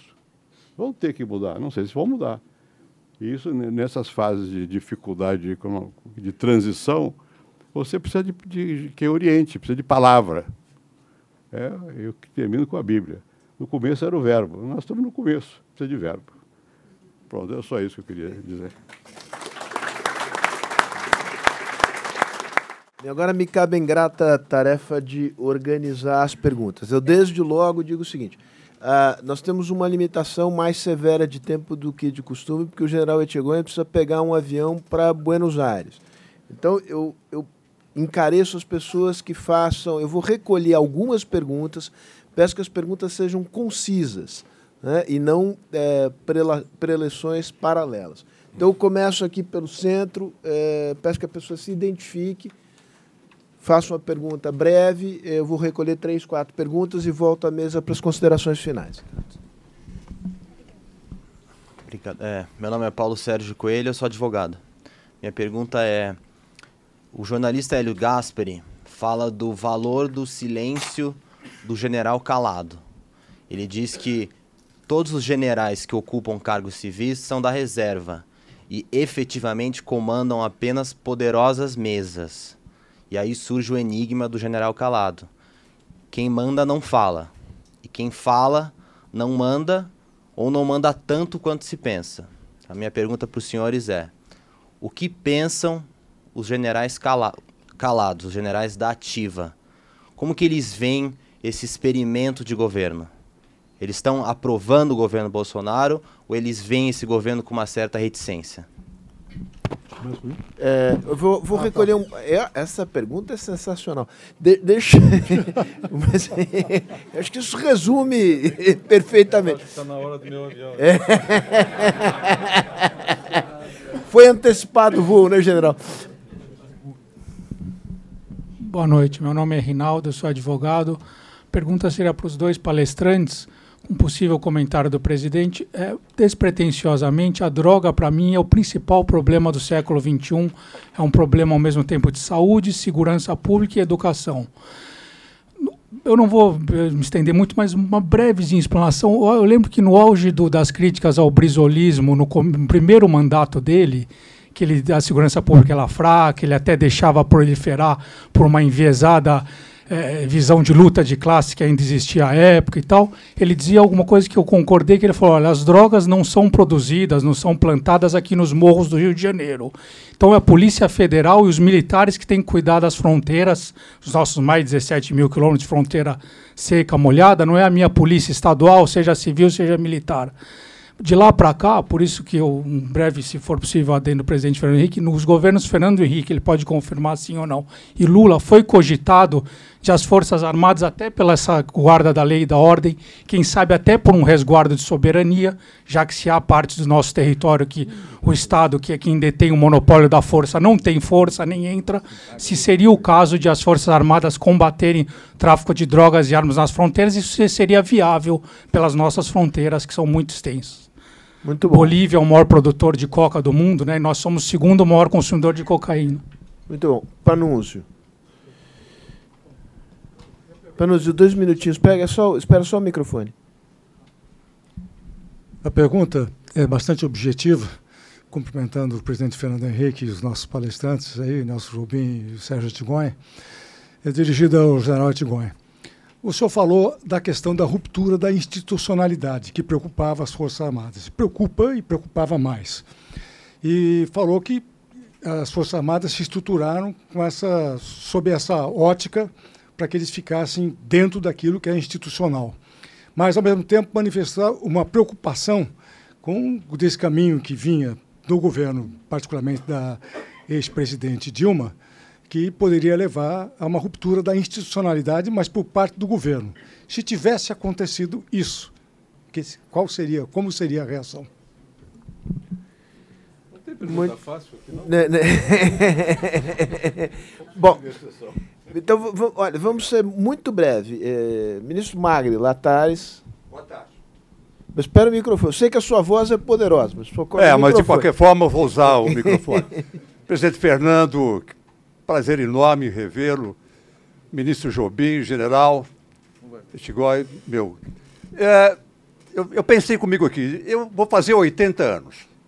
Não posso mais deixar de fazer uma pergunta que vai direto ao encontro daqui, dos meus interesses. O Jubim, nós trabalhamos na Constituição. Eu assessoro vários sindicatos, presidi o meu sindicato. A maior greve que eu fiz foi organizada pelo seu tio, Léo Itigói, que fez o melhor acordo da história do meu sindicato, foi do seu tio. Então eu tenho uma intimidade grande com os militares. Minha pergunta é rápida. O presidente Bolsonaro disse que sindicato não serve para absolutamente nada. Por ele, varreria todos os sindicatos. A minha vida é sindical. Eu fui ministro 26 meses. Eu queria saber, o senhor, pessoalmente, como general, o que pensa do movimento sindical? Muito bem. Última pergunta aqui na frente. Antes, antes, que, antes que o general Etchegoin faça o check-in aqui. Na apresentação do general Sérgio. Antecipar, vou mesmo. Na apresentação do general Sérgio, ele falou um pouco da cultura né, e dos valores dos militares. E eu entendo, e queria saber uma reflexão do senhor, é, que ah, foi uma manifestação popular que contrária ao que existia e que enalteceu os valores é, da sociedade através da votação num modelo mais autocrático, mais militar. E, uh, uma vez instituído esse poder, o choque de cultura com o que tem lá não vai conseguir prosperar um, um momento fértil de, de que o país saia desse, desse, dessa situação crítica que está? Muito bom. Agora voltamos aqui para as considerações finais. É, sugiro que pela ordem, é, General Etchegon e depois Ministro Chobin. Bom, obrigado pelas perguntas e vamos lá. Ainda bem que eu vou para a Argentina, se for precisar eu já fico lá, não volto. Há lugares mais Olha, tranquilos. É, o general... É, Contou, contou o carinho, tia, contou o carinho. o general, o general Calado é uma é um valor militar, ou seja, o, o vou voltar aqui ao governo Fernando Henrique, por exemplo. Quando foi criado o Ministério da Defesa, que foi muito bem-vindo, pelo menos pelas gerações mais moças, era uma excelente solução. Era, era o que a gente queria. E houve uma preocupação pequena, que poucas pessoas sabem dela, que foi é, criar um artifício na lei, que, que a lei complementar do Ministério da Defesa, em que o comandante, aquele que fosse nomeado comandante, era, no ato da nomeação, transferido ex-ofício para a reserva. Por que, que isso foi feito? Foi feito para que, exonerado, ele não voltasse para a força e não tivesse aí a patota do general. E, aí, e até o, o, quando eu trabalhava com o Nelson lá na Justiça, nós estudamos isso, Teve um almirante Alexandrino, que foi ministro da Marinha três vezes, ia, voltava, ia, voltava, o Cruel foi, e outros no Exército e na Força Aérea também. Isso acabava criando. Então, a preocupação militar é, é, não existe, eu não vi na minha carreira é, hostilidade a nenhum governo. Vi hostilidade a atitudes, a pessoas, a propostas. A governos eu nunca vi. E acho que o, que o, o, o Hélio Gasper faz um. Dramatiza uma situação em função de experiências que ele tem, de posições ideológicas, e aí, quando a gente entra nesse campo, nem existem todas as posições e, e apoios e divergências. Não acho que, o, que os militares é, sejam calados porque não. São, serão, foram, porque devem ser, não, não tem Veja bem, um Twitter do General Vilas Boas causou uma revolução enorme. E, de novo, uma revolução enorme. Por quê? Porque era importante naquela época, naquele momento. Ah, aquilo foi uma intenção. Foi, foi pensado, foi, foi pensado. Por quê? Para que a gente evitasse cair num cenário ruim. Agora, infelizmente, é, nós vivíamos um governo, e, e, vivemos um pouco ainda, o que, que a gente vive? A nossa justiça, qual é o grau de confiança das pesquisas na nossa justiça e de prestígio, hoje? Não estou falando do STF, que o ministro Jobim falou. É bom? É bom o grau? É baixo. O Congresso? É baixo. A presidência da República, e eu servi um presidente que sofreu dois processos, era baixo. Tinha uma instituição que tinha credibilidade. Uma. Isso é horrível, isso não é bom. Não pense que eu digo isso com. Digo com orgulho de pertencer à instituição, mas com tristeza por ser brasileiro. E essa instituição, em determinado momento, o que podia fazer era falar. Vamos esperar que agora, superados, superada aquela fase, ela vai voltar ao, à mudez, o grande mudo, como já se disse de outra forma. E o, e o Hélio Gaspar conhece a expressão. É, drogas, emprego das Forças Armadas. Eu concordo com o senhor quando falou das drogas, que é, o, é, o, é, a grande, o crime organizado é a grande ameaça à integridade da sociedade brasileira. Grande ameaça que hoje é essa.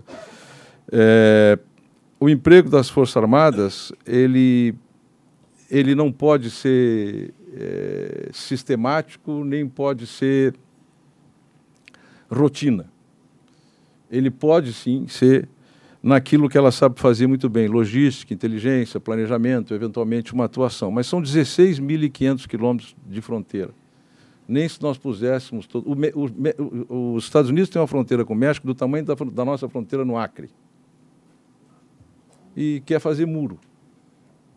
Então não, não tem solução. Ou seja, nós vamos combater isso com educação, obviamente, está sempre em qualquer lugar, inteligência, integração das estruturas de, de, segurança pública no Brasil, porque isso é uma tragédia nacional, é outra tragédia nacional. Nós ficamos brigando é, entre nichos e corporações e corporativismo. Então, nós precisamos de integração operacional e de inteligência, precisamos de integração com os países vizinhos, e aí sim é, combater. Mas muita educação e discutir políticas efetivas de combate às drogas. O emprego das Forças Armadas ocorrerá.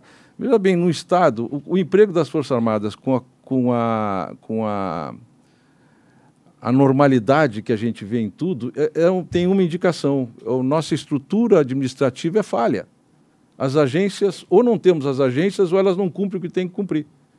Se eu preciso das Forças Armadas para prover água para o Nordeste. Vocês têm ideia, desculpe, as senhoras e senhores não têm nenhuma ideia de quanto custa distribuir água anualmente no Nordeste? Não tem ideia, eu não vou lhes perguntar. Nos últimos 15 anos foram gastos 15 bilhões de reais para distribuir água. É um bilhão por ano. Isso não dava para ter tido uma solução estrutural? Não dava para ter produzido uma solução estrutural? Que de agência que produz a solução estrutural? Ou convém? Eu cheguei na terra de um cidadão, sei lá, três vezes o tamanho dessa sala, não era mais do que isso. Mas ele tinha dois poços. Dois poços. E ganhava por ter dois poços, uma mesinha embaixo de uma árvore, uma mesinha simplóriazinha, um sujeito de alpargata e bermuda, aquele calorão do interior do Pernambuco, ou, acho que era Pernambuco, e ele ganhava é, da ordem de 30 mil reais por mês para prover água. E a única coisa que ele fazia era abrir a torneira e os caminhões iam lá e colocavam. Interessa achar uma solução estrutural? Interessa achar. São 7 milhões de pessoas que vivem disso, de receber água em caminhões-pipa. Há, há, anos, 15, 16 anos, a um custo de um bilhão ano, que nós pagamos. Que nós pagamos. Então, nós temos um problema da nossa estrutura administrativa que as agências não fazem o que tem que fazer. Aí precisa para distribuir comida, para distribuir água, para revistar presídio, para controlar não sei o quê, enfim. Mas Forças Armadas, não. Se houvesse quebra institucional, o senhor está propondo um cenário caótico. Né? O governo propondo a quebra institucional, ela houve, houve uma tentativa, houve uma tentativa, que foi uma tentativa eu não sei até que nível essa ideia chegou, mas ela foi prontamente rechaçada, que era a decretação de estado de emergência em Brasília, naquele momento da mais ou menos naquela época da, do impeachment, um pouquinho antes, um pouco antes, uns, logo no início do governo. E foi prontamente rechaçada. Houve uma tentativa de avanço sobre as competências dos comandantes do Exército, um decreto da presidente Dilma proposto pelo ministro Jacques Wagner, que depois foi revogado pelo presidente Temer. Movimento sindical, eu sou proibido de ser sindicalizado, ministro. Eu não tenho. Acho que toda a representatividade. É, aí eu vou, fazer um comentário geral, não exclusivamente sobre o movimento sindical. Eu acho que toda representatividade é, é é válida, é construtiva, é, é importante. O que a gente tem que quebrar no Brasil é a prevalência das decisões e dos, dos, dos interesses corporativos, que há algum tempo vem se sobrepondo ao interesse nacional. Essa é a grande verdade. Toda essa distorção que a gente tem e que é monumental, que é eu conto eu, eu dou sempre o exemplo do, do, da tabela do SUS. Eu não sei se foi modificado ou não. Mas reconstituir a mama numa senhora que foi, de uma mulher que foi acometida de um câncer de mama, é, era seis vezes mais barato do que constituir a mama de um transexual. Então nós temos que saber, isso é uma distorção. É, ou seja, por que, que um é tão mais caro e o outro é tão mais barato? Nós vamos formar, num país de livre iniciativa, é, cirurgiões plásticos que constituem mama e não que reconstituem mamas. Então, é, é, é, isso por quê? Porque há, por trás disso, um interesse corporativo. Por favor, eu não sou homofóbico, muito longe disso. Muito longe disso. Ah, eu estou falando do interesse corporativo. É, é, então, nós temos sobreposto o interesse corporativo ao interesse nacional. Isso, isso acontece quando falta o árbitro do interesse nacional. E os governos do PT, e aqui eu, é, eu aponto o dedo para os não tiveram árbitro do interesse nacional. O Lula foi a vida inteira dele um sindicalista, um compositor de muito talento, de interesses, de ajustes, tal, um, um, um, sedutor político, uma pessoa simpática, soube levar o Brasil naquele momento de dificuldade politicamente, mas ele não tinha. É, ou seja, os, os, os interesses. O, o, o, então ministro Jobim e eu fomos a Alcântara o ministro foi lá, caminhou em cada lugarzinho onde moravam quilombolas para tentar resolver o problema. O Lula queria resolver o problema, o presidente Lula queria resolver o problema e não venceu as corporações. Vejam bem, no programa espacial brasileiro, as senhoras e senhores têm ideia do que se trata. No programa, um país de 8 milhões e meio de quilômetros quadrados, com 4 milhões e meio de mar territorial, precisa satélite. Senão não se comunica. Senão fica dependendo do GPS americano, do sistema russo, do sistema chinês, as aeronaves não vão, não vão é, chegar onde tem que chegar. Muito bem, a educação não chega, a medicina não chega. Ou seja, se nós não tivermos uma rede satélite para atender isso, não chega. Nós não vamos ter soluções ambientais, nós não vamos ter solução de, de desenvolvimento, nada, zero. Muito bem. No processo decisório do Programa Espacial Brasileiro, chega ao nível do presidente da República uma comunidade quilombola. Isso é claramente o interesse corporativo. Qual é o interesse nacional? O que, que interessa até para o desenvolvimento daqueles quilombolas? Não interessa comunicações? Não interessa educação à distância? Não interessa telemedicina? Não interessa controle ambiental, climático? Antecipação de desastres naturais, interessa aquela comunidade. Mas o, alguém senta em cima do problema e nós avançamos. Não avançamos porque aceitamos. Nós aceitamos a, a, o déficit é, de soberania. Não, não, não vamos adiante, porque aqui tem as famílias é, quilombolas, que respondem ao interesse da Fundação FOR, que respondem ao interesse do Jorge Soros, que respondem ao interesse de não sei quem. E o meu? Que pago aqui, que sou contribuinte. O meu, que eu quero dizer, o nosso brasileiro, que somos contribuintes.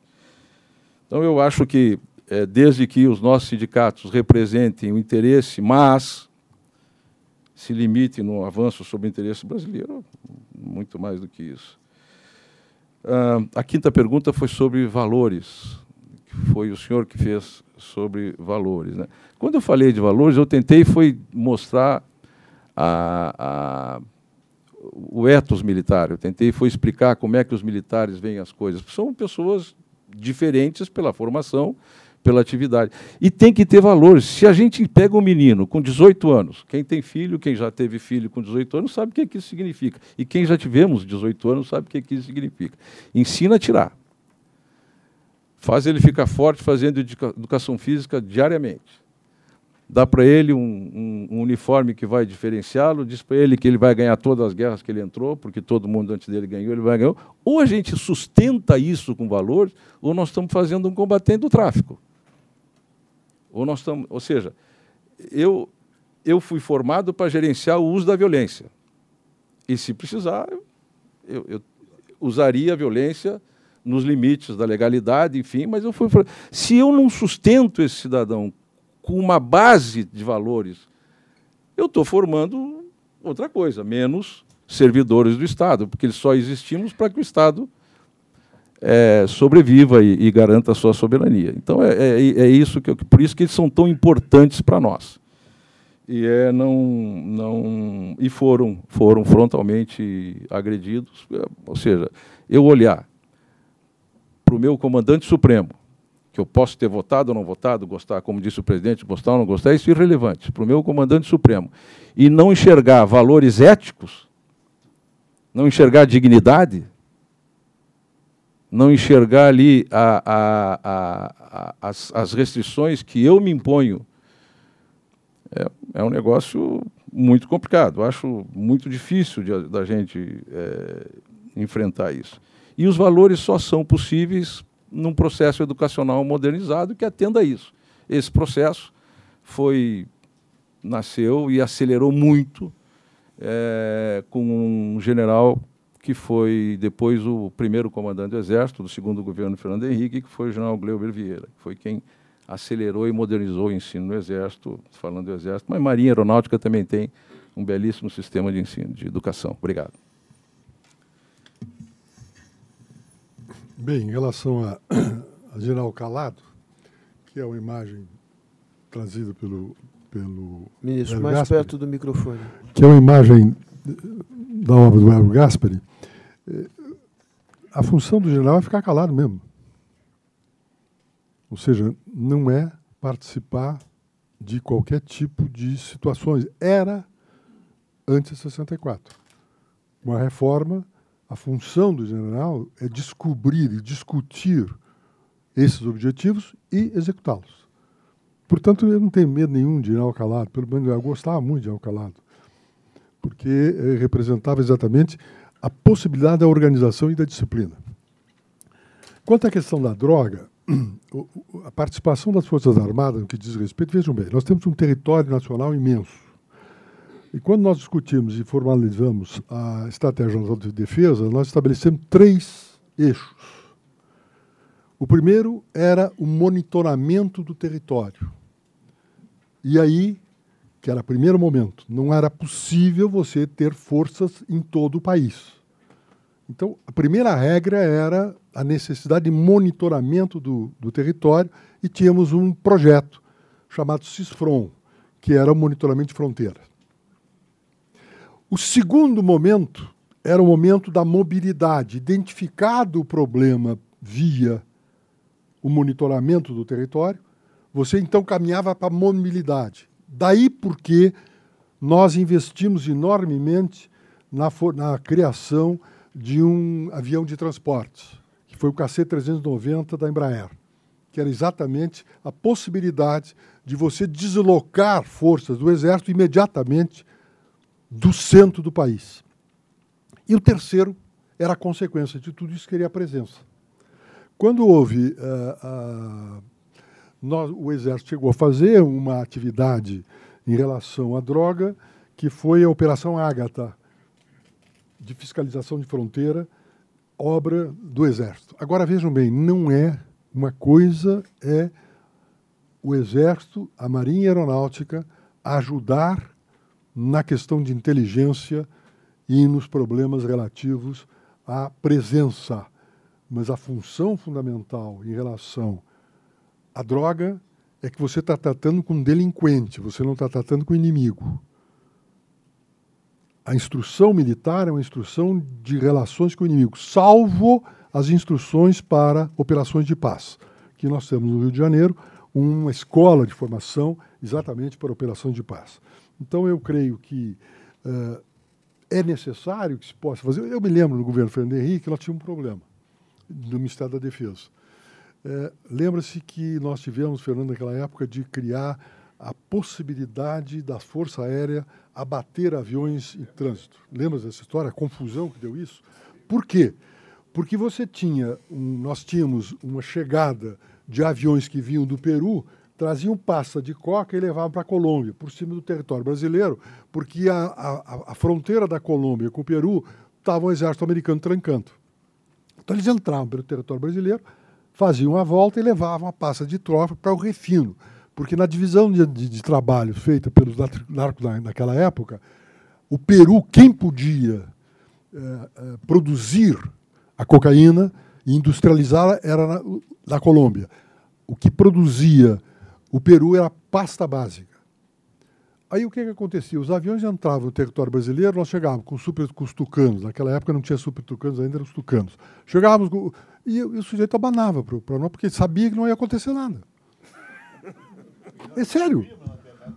É, lembra disso aqui? Né? Ele fazia assim, ó, oi, tudo bem? E o avião desce, desce coisa nenhuma. E aí o sujeito passava e levava. Hum? É, é, não, isso era outra. Não, não, mas era antes, foi antes da lei do abate. Antes da lei do abate. Depois eles começaram a fazer, usar esse.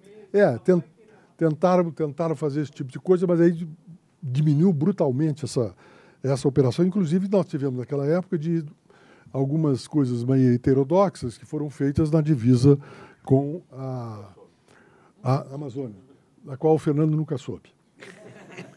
Bem, segundo lugar, quanto ao problema da institucionalidade, nós estamos vivendo um problema exatamente de esgotamento do modelo político. Modelos políticos não são bons nem são maus. Funcionam ou não funcionam. Ou funcionaram e deixam de funcionar. E nós estamos exatamente vivendo uma transição da necessidade da criação de um mecanismo que consiga recompor a democracia representativa. Porque hoje a representação é um emaranhado de regras jurídicas, de difícil entendimento. Tanto é que o Tribunal Superior Eleitoral e a Justiça Eleitoral se transforma como elemento que vai examinar o problema dos conflitos políticos. Eu me lembro que eu fui presidente do Tribunal Superior Eleitoral e eu dizia o seguinte: abuso do poder econômico. Vocês já viram algum abuso de poder econômico de candidato que perdeu a eleição? Por quê? Porque era um prolongamento do, da falta de entendimento na área política. E o que nós temos hoje é a dificuldade de, um, de mecanismos que possam fazer com que a política se esgote nela mesma, ou seja, resolva os seus problemas ela mesma. Hoje não resolve, aí começam a apelar para os tribunais. Os tribunais, no início, recuaram mas depois começaram a gostar. Tiveram alguns ministros que começaram a gostar de ser atores do processo de solução de questões políticas, e é o que nós tivemos, um problema de desar, des, des, desarrumação institucional. Ou seja, há uma disfuncionalidade que se verifica claramente dentro do Congresso. E observem bem, a disfuncionalidade no Congresso começou na eleição de um presidente da Câmara que foi decorrente de um conflito estúpido entre o PT e o PSDB, e que deu Severino Cavalcante como presidente da Câmara. No momento em que Severino Cavalcante assume a presidência da Câmara, desaparece a intermediação do colégio de líderes. Os líderes políticos, os colégios de líderes, já não tinham mais sentido. Por quê? Porque o líder era o intermediário entre o deputado e a presidência da Câmara. E era também o intermediário nas reivindicações dos deputados junto ao governo. Aí o que, que acontece? Severino se elege contra as lideranças, assume essa função e aí desaparece a consistência das lideranças partidárias. Quem é de vocês que hoje sabe o nome do líder de partido na Câmara? Ninguém. Mas há anos atrás nós sabíamos quem eram os líderes, porque eles tinham uma presença de articulação e montagem. Hoje não tem. Ou seja, nós estamos num problema de, de, funcionalidade. Temos que retomar a institucionalização, mas não na recomposição do modelo antigo, mas sim mexendo nas regras institucionais que funcionem. Parar com essa história de achar que existem sistemas eleitorais verdadeiros e outros são falsos. Não, os sistemas funcionam e depois deixam de funcionar. O nosso sistema funcionou até um determinado período. Depois agora esgotou, esgotou a possibilidade de funcionamento, e aí o que, que faz? Estimula aquilo que a gente chama a democracia popular, ou seja, o acesso direto à população, independente das, dos mecanismos de mediação da vontade popular. Então, nós temos hoje o populismo, que decorre exatamente da redução da possibilidade das representações do sistema da democracia representativa que faliu porque não funciona. O sistema não funciona. Nós precisamos recompor isso, sob pena de voltarmos a ter o que já temos, ou seja, o contato direto com a população, a tentativa de ser um arauto da população. É, é, o ministro Magri, sabe que eu não reconheci? Né? Eu não reconhecia. Eu perguntei para o Fernando, mas quem é aquele ali? Hein? Pô, mas tá mofo Pabu, hein? E continua o mesmo. Né? Bom, Magri, o, eu creio que o sistema sindical é fundamental. O sistema sindical é fundamental desde que não seja um aparelho do Estado e um aparelho dos partidos. O que nós tivemos, no, no, isso vem da, da, da, do sindicalismo de Getúlio, em que você tinha um mecanismo, depois isso desaparece, você tinha um mecanismo do chamado peleguismo, lembra-se disso, que era exatamente um instrumento político via os sindicatos. É fundamental a representação, não tenha dúvida nenhuma que é fundamental a representação, mas não seja ela instrumentalizada. E veja bem, representação do lado do sindicato dos trabalhadores e do sindicato dos, dos industriais, enfim, dos patrões. E no caso específico, o que a gente precisa é exatamente esse entendimento. Não adianta nós pensarmos em que vamos construir o Brasil porque os outros é que têm que fazer. E nós normalmente transferimos a responsabilidade para os outros. Ah, não, não, isso tem que fazer o governo, o governo tem que fazer, nós não temos responsabilidade nenhuma. Quando, na verdade, nós temos que fazer uma composição da área laboral, da área patronal, fazer um entendimento da sociedade, estabelecer regras mínimas que levem ao crescimento. Podemos ter um conflito, inclusive dar algum brinquedo, em relação a, digamos, a problemas de costumes. Então vamos discutir problemas de costumes discute esse problema de costume, tem gente que gosta disso. E esses que gostam de discutir esse tipo de tema precisam ter um tema para discutir. Porque se não tiverem o tema para discutir, vão discutir ou vão se meter no outro assunto. ou não é verdade? Eu não tenho nenhum problema que a gente vai discutir, por exemplo, uh, que resolva se discutir se tem que ter banheiro para homem, para menino, masculino, se tem que ter três de banheiros, ou se ou fica um banheiro comum. Isso não tem problema nenhum. Podem discutir esse assunto. Não vai alterar o problema do crescimento. Agora, se não tiver um espaço para as pessoas afirmarem as suas pretensões, relações e costumes, nós vamos ter problema. Tem que ter esse espaço. Porque aí o outro espaço vai ser ocupado exatamente para criar o crescimento que há absoluta necessidade. Por quê? Porque quanto tempo se aguenta o desempregado. A urbanização do homem leva o espaço para resolver a renda do homem urbano, o primeiro espaço a economia privada. Se a economia privada não assimila, vai para a economia pública, ou seja, vai para o setor público. Tem vários aqui do Sul, por exemplo, que criticam cidades do interior do Nordeste, cuja contratação de empregados é imensa mas não se dão conta que é o único tipo de emprego que tem. Ah, não, tem que desempregar, mas desempregar botar onde? Se o sujeito não resolve o seu problema na área privada, se não resolve o seu problema de renda na área pública, vai para a economia informal. Vai se apropriar de espaços públicos. Quarto momento. Vai se apropriar de espaços públicos. Ou seja, vai fazer flanelinha, vai controlar o estacionamento, vai vender bala na sinaleira. E tem muita gente que critica essas pessoas que estão fazendo aquilo, porque estão resolvendo o problema de renda deles. Bom, se não tiver uma solução na economia formal, vai para a criminalidade não organizada. Vai para o pequeno furto. Vai para o primeiro conflito. Eu me lembro quando o Ministério da Justiça numa de ida a Nova York, eh, conversando com o chefe de polícia da, da, cidade de Nova York, e tinha aquela região em que era uma região livre para o tráfico, para o consumo de drogas. Aí me diz o, o delegado, o, o, xerife, depois de alguns uísques, diz, olha, a gente tem que fazer um acordo informal para manter o preço da droga num limite acessível para o consumidor. Porque se a gente repreender muito e a oferta diminuir, o preço da droga sobe e aumenta os furtos e crimes individuais. Se não resolver o, problema da renda no âmbito da criminalidade desorganizada, vai para a criminalidade organizada, que é o quinto espaço, porque o último espaço é o cemitério. E eu acho que esse ninguém vai querer ir. Porque uma coisa é verdade: a necessidade derruba a proibição. Não pensem que proibição resolve o problema do necessitado. O necessitado vai resolver o seu problema de um jeito ou de outro.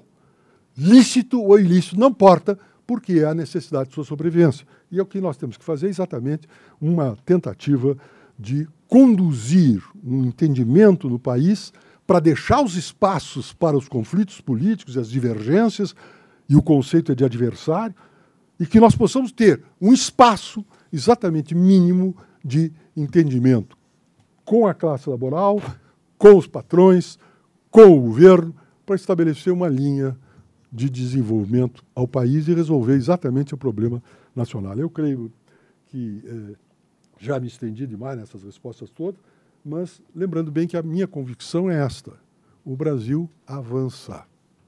De um jeito ou do outro, mesmo que a gente não queira, vai em frente, porque no final, na hora da confusão, nós encontramos sempre uma saída. E a, isto foi o modelo nosso de transição.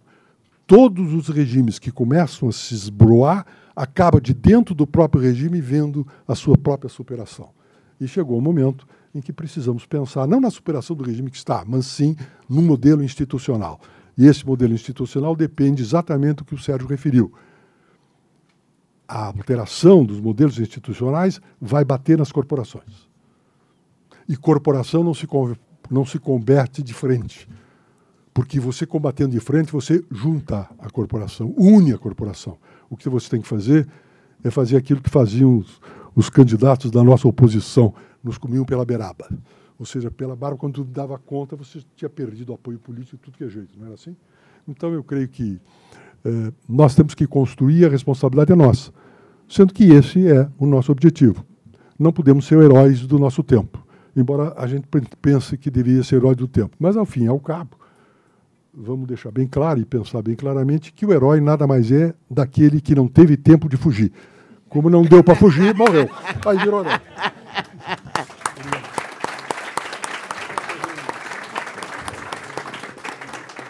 Eu vou eu só vou complementar duas coisas. Só uma informação. O Léo era o meu pai, ministro, não era meu tio. Essa é a primeira informação.